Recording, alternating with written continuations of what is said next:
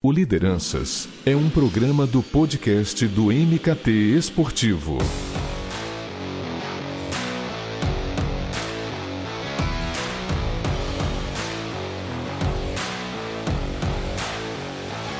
Chegamos com mais um, ou é cheguei, né? Não sei, mas o Lideranças está no ar com mais um episódio, mais um convidado, mais uma referência do nosso mercado, visões dos mais variados campos de atuação do esporte, você ouve aqui no podcast do MKT Esportivo. E esse episódio ele vai ser bem legal porque é, estamos no momento de retomada de público, cada região do país em um momento, uma limitação X, um clube com mais público, outro não, enfim, prioridade para sócios. Então, acho que será que veremos um novo impulso dos programas? É, mais uma era em que as organizações elas focarão aí nesse relacionamento mais estreito, oferecer benefícios, enfim. Eu tenho certeza que nesse nosso papo de agora, essas e outras dúvidas serão respondidas pelo meu convidado, que está absolutamente mergulhado nesse cenário de programas de sócio, de experiências, do conceito de fun engagement, né, que é tão debatido. É, foi debatido muito tempo durante 2020, chegando com mais força ainda em 2021, nessa retomada, enfim eu acredito que é, esse seja um momento de muito trabalho, é, ainda mais, né? Então eu, eu consegui um espaço na, na, agenda dele, porque eu converso com o Guilherme Camacho, ele é cofundador da Tomorrow Sports. Então, Gui, demais receber você, a casa é sua. Fala, Edu, meu grande amigo, uma referência aí do, do mercado esportivo, maior portal de, de notícias do esporte relacionado a negócios do esporte. Uma honra estar falando com você. Pô, prazer. Prazer é nosso, tanto meu quanto de quem nos ouve. O Gui, primeiro eu queria saber, acho que sobre o trabalho da sua empresa, né? Acho que como faz total sentido com o nosso papo, eu acho importante você abrir como é que é a sua rotina, os serviços que vocês oferecem, que tem um impacto, acho que direto não somente nas receitas dos clubes, mas é, nesse momento que estamos, né, de um retorno do público aos estádios. Então, como é que tem sido aí é, esses seus meses Cara, foram meses é, de bastante angústia, né? De muita espera por esse retorno, muitos planejamentos quando estoura aquela, aquele começo de pandemia. É, a gente lembra de entrevistas de é, referências da área de saúde e tudo mais, falando que isso ia demorar de cinco a seis meses. A gente fala, não é possível que uma pandemia vai demorar seis meses para acabar e tal. Só é, era impossível acreditar em tudo isso, né? Num cenário tão catastrófico assim, né? Que, que esse isso gerou tantos maus, né? Perdemos tantas vidas, tanto, tanta gente que foi impactada por isso, né? Tanto financeiramente quanto em termos de saúde. Mas, cara, aqui estamos, né? Quase um ano e oito meses depois. É, muita coisa foi falada, né? Durante todo esse tempo, mudanças né, de cenário, se reinventando, os clubes sofrendo bastante com tudo isso e a gente segurando de todas as formas, tentando trazer coisa nova, qualificando o time para essa retomada tão esperada, é, a gente voltar com tudo, os clubes também, né? E que a gente cada dia mais a gente produz, reproduz aí uma, uma experiência ainda mais bacana para os nossos torcedores, para os nossos fãs. E hoje a Tomorrow ela atende quais clubes, quais organizações, enfim, e, e o que vocês oferecem para o mercado? Qual que é o carro-chefe do trabalho de vocês? É, hoje nós atendemos oito instituições, tá? É, vamos começar com o nosso primeiro cliente, que é, tem uma grande parte do nosso coração também, que é o Botafogo de Ribeirão Preto, onde tudo começou lá no início de 2014. É, aí no interior de São Paulo a gente também atende a Ferroviária, o Quinte Piracicaba, o Franca Basquete é, o nosso último cliente também, o, o Red Bull Bragantino. É, na Série A, os outros dois clubes, o Cuiabá e o Ceará. E na, na Série B, o, o Goiás. Tá, e, e assim, com a pandemia, eu imagino que o trabalho de vocês era muito no presencial, de acompanhar é, os jogos em loco, fazer operação é, de estádio. Aí, aí só me responde qual é o braço de atuação de vocês é, com os clubes. E eu imagino então que quando a pandemia chegou, virou uma. É, acho que quebrou né, a rotina de vocês, de estar sempre presencialmente nessa troca mais física. Como é que foi isso também? É, nosso braço de atuação com todos eles, nós somos a plataforma oficial de a plataforma de tecnologia deles, né, a plataforma de CRM é, deles para o pro programa de sócio e para alguns outros clubes, é, destaque aí para Goiás, para Red Bull, é, a gente faz a gente faz a gestão do projeto em conjunto, desde atendimento, é, suporte, campanhas de marketing, tudo mais, a gente dá esse suporte para eles. Cara, estourou a pandemia, primeira coisa que a gente pensa é que satisfação que a gente vai dar para os sócios, né, que perderam seu principal produto, que era acesso a jogo. Então, os primeiros meses eram pensar em estratégias para conter, né, os sócios e manter eles engajados, né, e segurar aqueles primeiros momentos de, de reclamação, né, cara, como que, que, que retorno que a gente daria para eles, o que, que a gente ia prometer, é, o que, qual o tipo de ação que cada, cada clube ia, ia fazer. Né? Então foram assim, foram incontáveis reuniões, foram incontáveis desenhos, planejamentos, planos de ação. E cada clube a gente sentava junto com o departamento de marketing decidia uma estratégia de acordo com a realidade, de acordo com o que os sócios e torcedores demandavam por ali. Né? Então esse primeiro momento, esse foi o grande impacto. O segundo momento aí foi o que nós podemos fazer de diferente, né, para deixar esses caras ainda impactados, esses caras vivendo a nossa realidade e aí a volta dos jogos, porém sem público, né? Então, cara, como deixar esse cara perto, acompanhando os jogos, como manter a interação deles e tudo mais. E, e agora o terceiro momento foi a preparada para a retomada, né? A gente sabia que a retomada não ia ser breve no Brasil, somos um país muito grande, é, bastante gente estava batalhando por essa isonomia nos campeonatos, né? Voltar um público de um clube, voltar todos eles juntos, então a gente sabia que que é, todo esse processo não seria tão rápido, né? Até para, para o avanço de vacinação e tudo mais. Então foi um, um esse terceiro momento aí foi para dar a sustentabilidade para essa volta de público, para essa volta de operação e etc. É, os impactos disso, a gente era muito presencial, muito de visitar nossos clubes, ter reuniões com os departamentos e etc. Para cada dia a gente ter uma, uma entrega maior né, para o nosso torcedor. E aí passamos a aquelas milhões de reuniões, né, aquelas milhões de calls todas elas é, digitais, sem aquela aproximação, né? E, cara, e, assim, todo mundo, né, se reinventando para a gente conseguir entregar um, o melhor o melhor para os torcedores e o melhor para o clube também. É, então, essa eu, era uma dúvida que eu tinha muito, eu que e eu já tinha preparado para te perguntar, porque é justamente isso, né? É, obviamente não existia um plano B porque foi algo inesperado, né? Então, e, pô, vocês atuam diretamente com os programas, experiência, toda essa jornada do fã, do sócio. E aí, putz, estourou a pandemia, eu imagino que os clientes falaram, e aí, Tomorrow, o que, que a gente faz, né? Porque eu não sei, é, você falou que tem demandas diferentes, né, de acordo com o clube, mas eu imagino que o que unia, todos eles, e eu acho que vocês também, era um desespero com o cenário que se instaurou, né? Ah, sem dúvidas, assim, o nosso...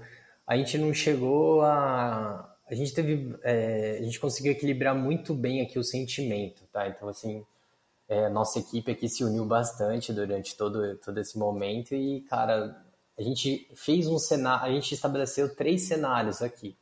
Um cenário da pandemia acabando em, seis é, em três meses, outro dela acabando em seis meses e outro dela acabando em 12 meses, né? E quando a gente chegou no sexto mês, que era o, o segundo cenário que a gente percebeu que ainda ia mais longe, a gente prevê um, um último cenário ainda até o final desse ano, né? Então, lógico, a pandemia não acabou, né? Mas hoje a gente tem uma volta, é, já tem uma volta gradual aí do público, né? E então, assim, esse, esses primeiros meses foram bem tensos, né? Insegurança é, é, dos nossos clientes, segurança de equipe para saber se todo mundo ia permanecer, como que ia ser a demanda de tudo isso, é, e tudo mais. E, cara, assim, é, foi um aprendizado bem bacana, serviu para unir ainda mais a gente, serviu para a gente criar coisas novas, é, serviu para a gente. É, o conceito de fan engagement para todos os clubes e, e para todas as empresas que prestam serviço nessa área veio muito à tona né, nessa, é, nessa época, porque o que, que a gente ia propor de algo novo pro, pro... ali a gente percebeu que não, não bastava mais né, entregar só o jogo. A gente já tinha essa conversa antes, mas era difícil no dia a dia os clubes entenderem, né, que eles precisavam entregar algo diferente a não ser a, a, a entrada livre aos jogos ou um desconto na compra do ingresso ou algo desse tipo. Então foi, foi bem bacana esse processo, é, sentar com todos os departamentos, com todas as pessoas envolvidas, cada um com uma ideia diferente, né, para é, saber o que a gente poderia ofertar para os sócios e torcedores nesses momentos. Você tocou num ponto muito importante porque né, os ingressos eles sempre foram né, os carros-chefe dos programas e nesse momento então eu, eu, eu, imagino que houve uma preocupação geral dos programas terem um êxodo de torcedores, né? Que ele pensa, pô, se não tem jogo, é, não tem ingresso, vou sair. Ou, ah, putz, tem jogo, mas não tem público, também vou sair. E aí é que eu acho fundamental, e você falou que, que buscou falar dessa necessidade, né? Do ir além, do, cara, o programa é muito maior, né? É um ecossistema muito mais amplo do que ingresso. E aí é o ponto que eu quero tocar de ter uma empresa como parceira com essa expertise, né? Que ela vive também outros cenários é, e pode dar alguns possíveis caminhos para minimizar o impacto. Então, acho que 2020 e 2021, até essa retomada de público, acho que foi bem isso, né? De pegar na mão mesmo do clube, né?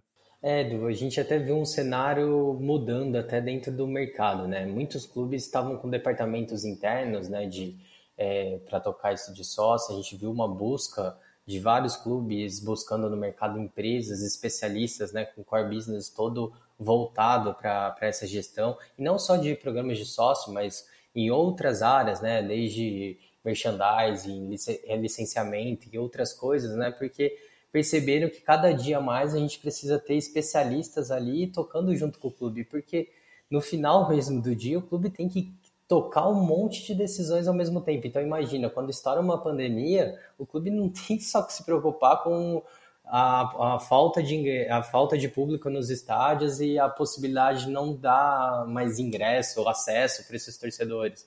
Cara, os caras não tinham mais. É, interrompeu os jogos, interrompeu transmissão. Como que o clube ia arcar com todos os compromissos salariais dele, desde funcionários, jogadores, etc é, cara, como que ia manter a rotina de treinamento de todos esses atletas, né? Tipo, os atletas ficavam de casa por causa de isolamento social e tudo mais. Então, assim, era muita coisa para uma diretoria de um clube tocar, né? Então, nesse momento, é, nós, como parceiros, temos que estar ali à disposição para ser mais um braço do clube, para ser mais uma cabeça pensante ali, né? Para a gente tocar isso tudo em conjunto e, e tentar entregar, é, tentar, é, não entregar, mas dar a melhor solução possível ali para a realidade daquele momento.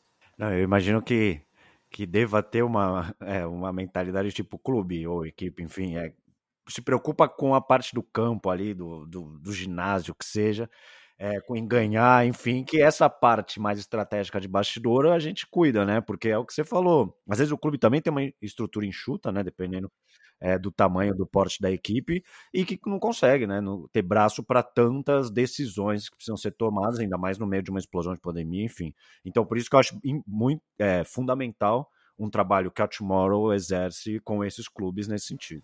Sim, perfeito. E, e não é nem falta de. É, assim, tem muitas boas pessoas liderando vários projetos e etc. Só que, como você falou, a maioria dos clubes tem uma estrutura enxuta, né, para esses departamentos comerciais, departamento de sócio-torcedor e outras coisas assim. Então, nós estamos ali para auxiliá-las também, né, no, no dia a dia, para auxiliar elas a pensar em novas soluções. Que quanto mais pessoas pensando, mais pessoas discutindo, a gente consegue, né, é, trazer novas soluções e, e, prever todos esses impactos, né? E o, interessante disso tudo é que, como a gente tem vários cases aqui dentro, vários clientes e com realidades diferentes, estados diferentes, estados que, que tiveram lockdown, em outros estados que a, em outras cidades que a, a, a pandemia demorou para agir, né? Então você ia vendo, por exemplo, ah, num lugar que estourou o lockdown, o que, que eles estão agindo. Então você já conseguia trazer isso para uma nova realidade para um clube que ainda ia estourar mais pesadamente, né, a, a pandemia. Então foi, foi, foi bem desafiador, né, esses meses, mas é, a pandemia não acabou, a gente ainda tem que se cuidar, a gente ainda tem que, que levar ela a sério, né, mas ainda bem que a nossa vida vai voltando ao normal, né, vai na medida do possível, né, mas a gente vai tendo o retorno gradual aí do público, é, não tem coisa mais, para quem gosta de assistir um jogo de futebol, um jogo de basquete ou algo do tipo, não tem coisa mais gostosa que é assistir um jogo com o público, vendo a torcida é, a torcida interagindo, nada contra os DJs, mas poxa, não aguentava mais ver DJ fazendo animação de, de, de jogo e etc. Tipo, era sempre as mesmas músicas. E, cara, poxa, que energia, né? Que, que falta que fazia assistir um jogo ali da, da arquibancada e ver toda, toda a massa ali, toda a galera apoiando. Nossa, imagina o, o, jogador em campo, né? Porque ele ouvia aqueles gritos de torcida e olhava não tinha ninguém. Aí era saindo de um alto-falante, algo tão frio, né? Uma coisa tão impessoal que eu digo esses jogadores e as jogadoras porque a vida deles inteira, né, foi isso, né? Foi ter alguém xingando, aplaudindo, gritando, enfim. A gente pega às vezes a carreira do jogador, mas ele já, puta, começou com o quê? Com oito anos de idade, né? Sim, pois é. A gente estava é, vendo um retrospecto agora do, do, Campeonato Brasileiro que vários atletas que tinham é, sido revelações no ano passado para esse ano, os caras nunca tinham jogado profissionalmente com torcida, né? Então o impacto foi grande, né, para todo mundo. Então é todo mundo tentando sair aí vivo e ter e o que a gente leva são os aprendizados, né, de toda toda essa época e perceber que a gente sempre tem que pensar nunca ficar parado em cima de um, de um bom projeto, né? A gente sempre tem que pensar em algo novo para a gente trazer para a nossa realidade, para os nossos torcedores, na forma sempre pensando no engajamento deles, né? Perfeito. E, pô, até abrindo um adendo no que você falou, teve o caso do, do Rames Rodrigues no Everton, que ele não conheceu a torcida, né? Porque ele não jogou com torcida, ele ficou justamente no período de pandemia e ele, ele foi agora pro Oriente Médio, ou seja, ele nem conheceu a torcida do Everton. Então é, é isso, né? O cara ainda passou por um clube e não jogou com torcida clube. É, são vários casos assim, né? O do Ramos é bem emblemático, né? Que foi uma grande contratação, uma grande aposta e, e ele acabou não tendo a honra de conhecer a, a torcida azul de Liverpool, né? Então é, é, são vários casos assim, mas é, é um aprendizado, né? Garanto que ele gostaria de ter sentido tudo isso e a gente aprendeu muito durante esses quase dois anos. Ô Gui, eu vou fazer uma pequena volta ao passado, porque teve um momento é, que o sócio torcedor ele passou a ser colocado como uma salvação financeira dos clubes, né? Onde um programa poderia dar mais grana, por exemplo, que um patrocínio master. Então era muito, entre aspas, tá? Mais fácil você abrir uma plataforma e convocar o torcedor a colaborar, como uma salvação mesmo, né? É, olha, por 10 reais você assina esse plano, por 30, enfim. Então acabava sendo mais fácil do que você, putz, ir buscar milhões de uma empresa, aquela coisa, aquele processo de prospecção, de fazer reuniões, enfim, de valorizar a marca e às vezes até fechar por um valor menor. Para você que está nessa linha de frente, é, acho que pode falar para quem é, nos ouve não somente sobre esse momento, que eu acredito que foi ali em 2015, 2016, mas também é, se essa visão mais simplista que muitas vezes a imprensa mesmo colocou e acaba não vivendo o dia a dia de uma empresa como a Tomorrow, por exemplo, é, que pode colocar ilusão na cabeça dos clubes, dos torcedores e impactar o trabalho de vocês. Disse assim, pô, lança só os torcedores que você vai ganhar dinheiro, é fácil, é simples, enfim. E aí depois acaba sendo cobrado, né, por, pela própria cliente, né, de resultado, de levar grana. Como é que você viu esse cenário lá atrás e você acredita que ele pode voltar agora novamente? É, cara, esse foi um cenário. É, foi onde os clubes, até um pouquinho antes, né? É, até com iniciativas fortes dos clubes do Sul, né, liderado ali pelo Inter e pelo Grêmio, né, que conseguiram mesmo engajar uma base de fãs. Né? Antes os clubes só tinham receita através de B2B e os ingressos pontuais nos jogos né, do, dos seus torcedores. E eles sempre é, todos eles sabiam que o maior ativo era seu torcedor, né? Então, só que como receitar com eles, como, é, como trazer esse cara para perto do clube e trazer uma receita constante, né? Uma receita mensal ali. E aí surgem né, os programas de sócio torcedor ali no, no início do, de 2010, 2011 por ali, mas que o, o negócio começa mesmo a ganhar escala ali entre 2014 e 2015 para todos os clubes, né? Porque antes eram alguns casos só de sucesso. E aí quando eles começam a ganhar destaque, começam a trazer uma, uma, grande, uma grande receita, né? Nada contra a imprensa, é, é claro que eles têm que trazer audiência para os programas, mas chegava dezembro, janeiro, que não tinha calendário do futebol, não tinha o jogo dentro das quatro linhas, Aí um assunto que dava bastante destaque, né, era, que começou a dar bastante destaque, era as finanças dos clubes, né, as receitas dos clubes e etc. E aí começou essa, é, esse tom de rivalidade entre patrocínios e, e receita de, de sócio-torcedor, de projeto de fidelidade, etc. E, cara, foi, foi bem, bem ruim, assim, porque parecia que uma coisa excluía a outra. Clubes que tinham um patrocínio muito forte não podiam ter um programa de sócio-torcedor tão forte, e clubes que não tinham patrocinadores tinham que ter o, o maior programa de sócio-torcedor do, do mundo, né? E, cara, eu acho que uma é a união da outra, né? Tipo, os, é, você tem que saber... O maior patrimônio de um clube é a sua torcida, mas é também a sua marca, né? Então, se o clube souber trabalhar dos dois lados, passar a saber receitar B2B, que ele já receita muito bem há muito tempo, né? E acho que tem até margem para melhoras, mas a gente vê números muito bons, né? Que, que os clubes conseguem alcançar no B2B. E, e passar a aprender, né? Ter todo esse processo de aprendizagem para fazer receita com, seu, com seus torcedores, né? Com, com o público B2C, né? Então, é, é um processo, se você parar para pensar os programas que passaram a ganhar escala é, em 2014, 2015, mas os, os, clubes só começaram a montar departamento com pessoas exclusivas para isso posterior a, a, esses anos, né? Então, assim, a gente ainda está naquela curva de aprendizado, né? Para a gente poder, para os clubes poderem a, aprenderem, né? O que, que os torcedores querem, como que eles se comportam, né? Como que a gente vai fazer para engajar eles, manter esses caras ativos?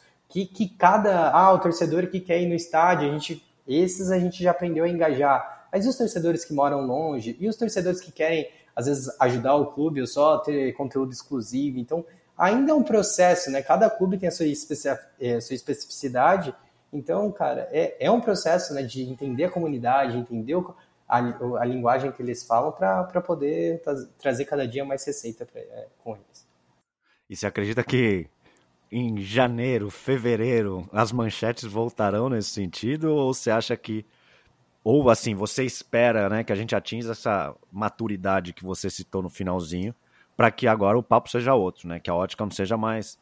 É, eu lembro que eu lembro que nessa época mesmo, acho que eu, se eu não me engano, foi o Vasco também que fez algo. Ah, não, o Vasco foi depois. Uma campanha de Black Friday a cinco reais a mensalidade, então virou o ranking de quem tem mais sócios, quantos conseguiu em uma semana, em duas semanas e um mês. E eu não sei se isso acaba impactando o trabalho de vocês de alguma maneira, alguma cobrança, porque vocês têm um relacionamento também direto com o torcedor. Você acredita que esse fenômeno, entre aspas, pode voltar ainda? Ah, acredito sim, viu, Edu? Até porque o nosso público está voltando agora de forma gradual, né? É, com, toda, com todo o protocolo sanitário, né, imposto e etc., é, corretamente, inclusive, ainda a gente não consegue ter o número do. Os clubes esperavam né, esse retorno já mais presente, né? Mas, cara, não é, é, não é todo mundo que tem as duas doses. Um, tirar um exame de PCR não é barato, então afasta bastante gente dos estádios. O antígeno também é um pouquinho mais barato que o, que o PCR, mas também é um valor caro para a maioria da, da população, né? Então você, você percebe que ainda a gente voltou com o público, mas ainda não voltou a, a, a nossa vida que era em 2019, 2018, etc. Então eu acho que quando chegar no final do ano, vão vir essas notícias. Ah, agora com o público, com 100% do público de volta aos estádios, os clubes vão voltar a ter receita maiores com sócio, bilheteria, etc. Eu acho natural virem esses questionamentos, né? Ainda mais no momento que isso é muito interessante, como os torcedores passaram a gostar também das finanças do clube, né? Porque antigamente o torcedor só se preocupava, cara, eu quero título, não importa como, nem o que. E hoje todo mundo quer saber como que tá a dívida do clube, todo mundo quer interagir, como que o clube que está contratando um cara vai pagar o salário dele e etc. Né? Então é acho natural voltar, é, voltar essa conversa e é, agora a gente também sabe que está todo mundo mais maduro também para entender quando é um bate-papo ali de um programa esportivo ou quando é um planejamento sério mesmo de, é, de projeção de receita, projeção de número de sócios, de ocupação de estádio, tudo isso que, que a gente precisa fazer para projetar o, o, o, o cenário de um clube no ano. Então eu já vou pegar esse gancho novamente sobre esse retorno. A gente falou bastante sobre a, sobre a pandemia, como é que foi aí esses desdobramentos, mas a gente culmina com esse retorno que, né, esperemos que seja agora um retorno só olhando para frente. é, ainda que de maneira gradativa, né, por fases, eu vejo muitos clubes também priorizando sócios nesse primeiro momento, ou também abrindo uma parte é, maior para associados, mas também é, uma carga menor para o torcedor, né, que a gente coloca de torcedor comum, né. E eu acho que deve ser legal vocês é, terem essa visão mais analítica, né, desse fenômeno, né. E, e também eu acho que é um alívio, né, para vocês, para os clubes, seus clientes, é, ser esse momento de retomada e de muito trabalho, né? Eu acho que tem sido bem real time para vocês também numa tentativa e erro, né? Não, sem dúvida, cara. É, foi assim, que saudade que a gente tava de uma operação de jogo, sabe? Dessa loucura, desse dia a dia, mas ao mesmo tempo todo mundo enferrujou, né? É, você via assim quando a CBF liberou, né, o retorno do público. A gente, o nosso primeiro público foi um jogo da Série B do Goiás cara, você percebia o desespero no, no, nos olhos de todo mundo que ia fazer a operação, porque, cara, era é, um ano e oito meses sem nenhum jogo. É natural que todas as pessoas que estão envolvidas no processo elas esquecerem, né? Ou ficarem com medo, ficarem inseguras, porque fazia muito tempo que todo mundo não fazia isso, né? E, cara, e o, o novo protocolo que foi, é, foi no, foi passado para todas as empresas e clube com pouco prazo, né, para aplicar tudo isso. Então, validação sanitária, se o cara tomou, se o sócio ou o torcedor tomou as duas doses, ou se, se ele não tomou as duas as doses, a possibilidade de apresentar um, um exame com um teste de PCR negativo ou antígeno. É, a evolução de tudo isso, né, ó, que nem o Goiás, ele fez a ele fez o implantou o reconhecimento facial nas catracas do seu estádio, então o sócio, o sócio ou o torcedor que estava acostumado a levar a carteirinha ou ingresso passou. Cara, como é que eu vou fazer para acessar o estádio e tudo mais? Então, assim, foi todo um processo, é, tem sido né, um processo bem, bem maluco, assim, porque a gente está fazendo uma nova operação de todos esses clubes é, um ano e oito meses depois, mas com um protocolo totalmente diferente, né? Então, assim, é, fizemos uma semifinal de, de Sul-Americana do Red Bull Bragantino contra o Libertar a gente precisava validar todas a, as vacinas na catraca, que era o protocolo da, da Conebol. Aí, para o jogo do brasileiro, no final de semana, a gente precisava entregar pulseiras para os torcedores, já com essa validação. Então, assim, tá todo mundo aprendendo, né? Então, tem sido bem, bem desafiador, mas bem, bem gostoso voltar para essas operações e sentir todo, todo esse clima do, é, dos estádios, o público de volta, a torcida animada, a torcida que guardou todo, todos os gritos, xingamentos e etc. dentro do coração durante esses meses. Cara, e a gente que tá de fora, que tem uma visão tão mais superficial, e você contando todas essas, essas especificidades de protocolo, e eu vi nas redes sociais é, da Tomorrow no Instagram sobre o, o jogo do Red Bull na, na Sul-Americana. Então, e como você acabou de falar que vocês fizeram essa operação, então como é que é, bom, do lado do torcedor é aquilo, né? Apresenta o teste e tal, ingresso, máscara, enfim, distanciamento, que é difícil, né? Em arquibancada, mas vocês que estão nos, nos bastidores, como é que tem sido lidar com esses protocolos? Já que, é, claro, a pandemia é algo totalmente nova tal, mas assim, para vocês, de ter uma Comembol, ter uma CBF, às vezes limitando ou tendo que mudar todo o trabalho que vocês tinham planejado, como é que tem sido? É assim, o CBF e a Conebol, eles estão na missão deles, né? Eles são os reguladores, eles que têm que prever toda a organização disso. E acho que, cara, é, a gente tem que colocar. É, tá todo mundo muito cansado da pandemia, né? Todos os torcedores, apesar de para os clubes serem algo novo, uma operação e tudo mais, mas tá todo mundo cansado de ouvir isso, tá todo mundo muito ansioso para nossa a volta da vida normal, né? É, então, assim, para o torcedor ele ter esse é, saber que ele tem que levar a, a, o comprovante de vacinação, né? É, baixar o aplicativo do Conect SUS, é, ou fazer, quem não tem as duas doses, baixa, ou a dose única, né? Baixar o, é, fazer um teste PCR com tantas horas de antecedência, cada localização é, é um horário. Então, assim, gera uma grande confusão, né? É, para nós que estamos no meio, no dia a dia, a gente já está com esse protocolo decorado. Mas para o torcedor comum que, cara, acompanha apenas as redes sociais, as, são muitas publicações, é, concorrendo com outras publicações do dia a dia de amigos, família, empresas e etc.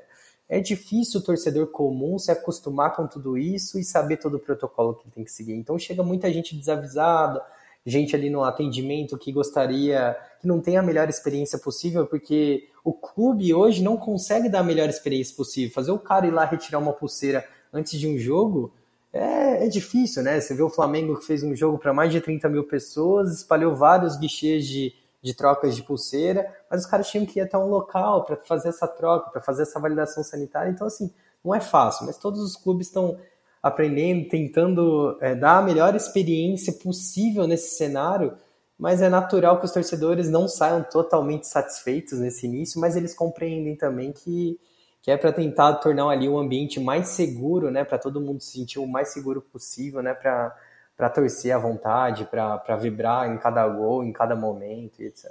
Caramba, fantástico, porque esses bastidores, assim, é, quem nos ouve não, não tem tanto acesso, né? Como eu disse, às vezes, se a gente vai no, no estádio agora, assim, é esse protocolo todo, né? De mostrar vacina, mostrar o, o PCR negativo, enfim é, máscara, aquelas coisas, mas, cara, acho que quem tá no, na operação, que tem esse mundo, né? É, porque eu imagino que a operação deve começar. Antes, já começava muitos dias antes, claro. E agora, então, que você tem que é, fazer todas essas validações com o torcedor, que nem, com o associado, que nem você citou eu imagino que, caramba, tem, tem sido um desafio, meu Deus. É a seguinte frase, poxa, cara, já fiz todos os pagamentos das mensalidades, já tenho meu, minha carteirinha, meu QR Code, meu, minha biometria facial, etc. E por que que eu não posso só chegar aqui e entrar? Então, assim, é, cara, isso não é benefício para sócio, é, é, difícil assim para o torcedor. Eu, eu, compreendo, mas a pandemia ainda não passou, né? A pandemia a gente está conseguindo, é, a gente está tentando é, seguir com ela, né? Seguir uma vida normal, mesmo com ela aqui presente. E, e ainda bem que, a, que, grande parte da nossa população já tomou as, a, as doses da vacina, né? Já está pelo menos com a primeira vacina, é, já ter tomado a primeira vacina. Então, é torcer para o avanço dela é, para a gente sair disso todo mundo aí o mais rápido possível para a gente finalmente conseguir dar a melhor experiência do mundo e ter, ter vida normal. Né? Então, experiência, essa palavra fantástica, porque você citou o Red Bull Bragantino como cliente de vocês. Eu acho que deve ser é, muito legal poder trabalhar com uma equipe que tem uma marca por trás e, e, ter essa sinergia de visões, né, da importância de levar experiência, não somente a questão do ingresso, que é fundamental, claro, como a gente já falou, mas, pô, a Red Bull, ela é uma marca, mas ela é uma mídia, ela é um ecossistema, né, esportivo, porque ela é clube, ela é escuderia, ela é conteúdo, eu, eu até tenho a visão que ela não patrocina um ativo, né, ela não investe, ela, ela detém esse ativo, ela é a propriedade, né, então de que maneira isso é levado para o trabalho de vocês, é, para o programa do, do Red Bull Bragantino? Cara, vou até aproveitar nosso bate-papo aqui para confessar uma coisa que só minha esposa e meu sócio sabem. Em 2012 eu trabalhava numa instituição financeira e, e já estudava para é, já tinha tirava meus certificados, estudava para esse esse meio do mundo esportivo, né, para essa parte de negócios do mundo esportivo, que era é, doido para entrar, doido para começar e etc. E aí minha esposa um dia perguntou para mim, falou, cara, se fosse pra você escolher qualquer clube no Brasil para você começar isso, é, para você começar a tua carreira, onde você escolheria, ou se você fosse montar sua empresa. E, cara, lá atrás, era, tava no início ainda do projeto do, do Red Bull Brasil, né? Eles subindo divisões por divisões no Campeonato Paulista, eles é, chegaram a, a ter um, um time no, no, Rio de Janeiro também para disputar o Carioca. Nossa, e verdade, pra... né? E eu era, eu sempre fui apaixonado, apaixonado pela marca Red Bull, né? Que é aquilo que você falou, eles têm um ecossistema próprio, né? Eu nunca, de verdade, eu não lembro de eu tomar outra energética a não ser Red Bull, porque eu sou um cara que sempre fui fissurado pela marca, pelo ecossistema, pelo aquilo que, que a marca te mostra, né? Por todos os valores, etc. Isso. E e quando ela falou, eu falei que eu escolheria o Red Bull Brasil por causa de tudo que você poderia fazer diferente, todos os cross, né, que você conseguiria trazer, os ativos que a marca tem para você trazer para esse ambiente. No ano passado, quando a gente fecha com, com o Red Bull Bragantino, né, que, poxa, foi a realização de um sonho, foi, foi um negócio bem legal mesmo, porque é, além de ser apaixonado pela marca é, Red Bull, ter eles como cliente é uma grande honra. E tem sido um aprendizado muito grande. Do, é, é uma nova estrutura de trabalho, a gente trabalha com outros clubes e empresas também, mas a Red Bull não é só um clube empresa, né? Eles são uma estrutura é, uma estrutura internacional. Então, cara, validação de marca, validação de plano de negócio, de outras várias coisas passam pela, pela matriz deles na Áustria, todo é, cara, todo o processo, cada ação que a gente vai executar, a gente fez agora uma experiência é, com o Sandro Dias, o Mineirinho, levamos alguns sócios lá para o camp dele, para é, ele fazer uma apresentação e tudo mais. Então, cara, tem agora em breve é, dando em primeira mão aí para vocês também, mas vai ter uma experiência de Fórmula 1 com os sócios torcedores. Então, assim, Olá. Poxa, vai ser. A Red Bull proporciona o ecossistema dela para todo mundo, né? O mundo Red Bull. E Gui, você citou sobre a, a Áustria. Eu queria saber, é, tem que ter algum tipo de alinhamento com eles, porque assim, o Red Bull Bragantino acabou sendo uma fusão, né? Diferente do New York Red Bulls, por exemplo, que foi um clube que é, ele simplesmente nasceu. Então vocês têm que estarem alinhados com ele lá. Como é que funciona essa, essa troca? É, isso é, é alinhado, né? Tudo é aprovado por eles, mas isso é o, o, a gente apresentou um projeto junto com o clube, né? E aí todos esses é, passo a passo, todas as nossas ações, a gente fez um, um plano de negócio ali é, semestral e um anual, prevendo todos os números, ações que a gente ia executar e tudo mais. Então foi, foi, foi muito bacana todo esse processo. Foi, tem sido de tem sido uma experiência muito muito legal para todos nós assim de como operar de, de como se planejar com antecedência planejar com, com números reais né sem aqueles números de imprensa ah um clube vai bater tipo 100 mil sócios torcedores quando, aqueles rankings, etc. E, assim, a preocupação não é só em, em números de vaidade, né? Mas em números que realmente façam sentido e, e traga relevância para o projeto. E eu acho que também deve ser meio desafiador, né, Gui? Porque, assim, é uma equipe nova, né? Apesar de ser uma fusão com o Bragantino, né? Que é super tradicional no futebol paulista, no interior de São Paulo. Mas eu penso nessa captação é, de sócios é, como é que trabalhar para trazer aquela pessoa mais tradicional, mais saudosista, porque assim, o jovem, putz, ele, ele é engajado, ele é mais ligado nisso, ele vai para o estádio, ele pode ter o Red Bull como um segundo clube. Eu acho que ele absorve muito mais rápido essa mudança e ele está mais propenso a abraçar. E aquele torcedor mais antigo, do Bragantino ali, daquela camisa carijó lá tão tradicional, como é que como é que foi isso para vocês? Ou tem sido, né? Cara, a gente se surpreendeu bastante com isso. É, no dia a dia, a gente achou que pudesse ter alguma resistência, né, por, por todo, todo o processo, né. É, a gente sabe que dentro do, do futebol a gente tem um tradicionalismo muito grande, né, sobre marcas, cores e, e outras coisas. Mas a gente já fez quatro operações, né, lá já com o clube de, de jogos, já temos um número bem bacana de sócios. E, cara, essa, esses caras mais tradicionais, esses caras mais, é, mais antigos, mais a, a, a marca né, do, do Bragantino tem apoiado muito o clube. Tem assim, eles têm apoiado todo o processo, todo o processo de mudança. É, não é à toa né, que o clube conseguiu ser campeão teve um acesso para a Série A, né, campeão da Série B, um acesso para a Série A, fazendo uma ótima campanha esse ano na Série A números muito bons, né? A final da, da, da Sul-Americana é, e, e, outros números ali toda, de toda a parte administrativa, comercial e até a respeito do projeto de sócios com uma satisfação muito boa. Perfeito. Pô, Gui, para fechar o nosso papo, 2022 aí já está batendo na porta. Você acredita que, que o Fun Engagement, né, esse conceito, ele vai finalmente é, assumir um papel de protagonismo, né? As organizações elas vão passar a valorizar mais essa relação mais próxima, de levar de fato experiências marcantes, não algo mais mais raso, que talvez seja, né, que o torcedor não abrace porque simplesmente ele não vê valor naquilo. Ou mesmo com uma pandemia aí no meio do caminho, que pô, acelerou muitas coisas, né, em questões tecnológicas, então nem se fala, é, aquele tradicionalismo do futebol ainda vai ser um entrave. Como é que você vê é, os programas de sócio a nossa indústria para 2022? Cara, acho que a nossa indústria como um todo evoluiu muito, muito, muito ali nos nossos últimos anos, em especial nesses, nesses últimos três anos. E acho que, é, acho não, tenho certeza que, cara, a experiência vai ser diferente. É, tá todo mundo muito preocupado. Esse, esse um ano e oito meses, gente, todos nós tivemos muita atenção em tudo isso. E tenho certeza que é, a, a tendência é só evoluir, sabe?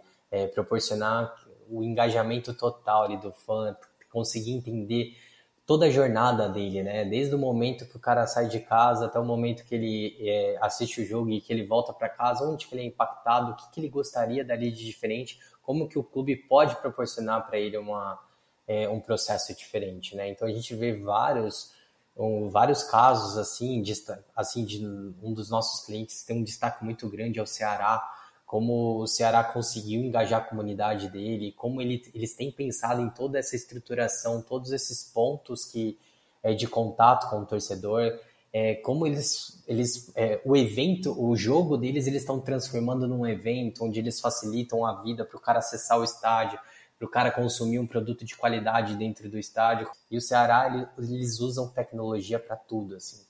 É, eles são liderados por um grande cara, um grande diretor de tecnologia, que é o Medina. É, tem o Veridiano também, que é um puta produtor de eventos, que lidera todo a, o projeto ali de sócio. Então, assim, cara, eles estão. É, é, um grande case a ser seguido ali no, na parte de engajamento ali de, é, de sócios e torcedores. Fora todo, tudo isso que o Ceará utiliza de tecnologia ali no dia a dia para os seus sócios, um exemplo bem legal foi o Vozão Conecta também, que ele deu oportunidade para várias startups se apresentarem, fazerem um projeto piloto, é, algo bem inovador dentro do mercado é, é, do mercado brasileiro, né? Trazer essa é, pequenas empresas entre aspas, né? Mas com grandes soluções ali que podem impactar bastante ali no dia a dia. Então, assim, o Ceará vem sendo um, exemplo bem legal ali de como usar a tecnologia como meio de transformação na legal o Gui ter citado, porque a gente sempre acaba falando de, de, dos clubes do, do eixo, né? Como muitos falam, e até, pô, o Lideranças já recebeu é, o João Costa, gerente de marketing do Ceará, quando a gente falou sobre fazer marketing no Norte e Nordeste, que também tinha o Remo. Então, pô, o Ceará é um case muito legal e bacana saber que, que a Tomorrow também tá com o, o Vozão. Pô, Gui, quero te agradecer demais pela sua participação aqui no, no no Lideranças. Putz, vocês vão ter um tra muito trabalho pela frente, ainda bem, né? Porque agora a tendência é que seja 20, 30, 40, 100% né? de público. Então, é, eu desejo muito sucesso para vocês e vocês podem contar aqui com a gente porque precisar. E deixa o último recado aí, deixa seus contatos, fica à vontade. É, Edu, eu que agradeço. Espero que tenhamos muito, muito trabalho. Desculpa aí pelo barulho. Alguém resolveu é, perfurar o, o, o, vizinho resolveu perfurar o escritório aqui, mas é, agradeço de desculpa mais uma vez, mas agradeço demais pela oportunidade. Espero que a nossa indústria cada dia evolua mais, cada dia a gente tenha mais pessoas bacanas como você para influenciar todos na, nessa busca incessante por mais profissionalismo no esporte.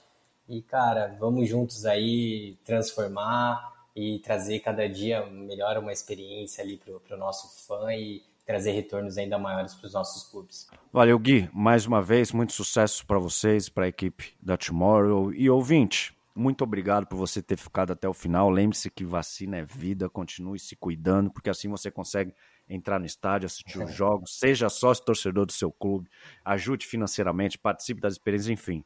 É, abrace tudo que o seu clube ou a sua equipe lançar.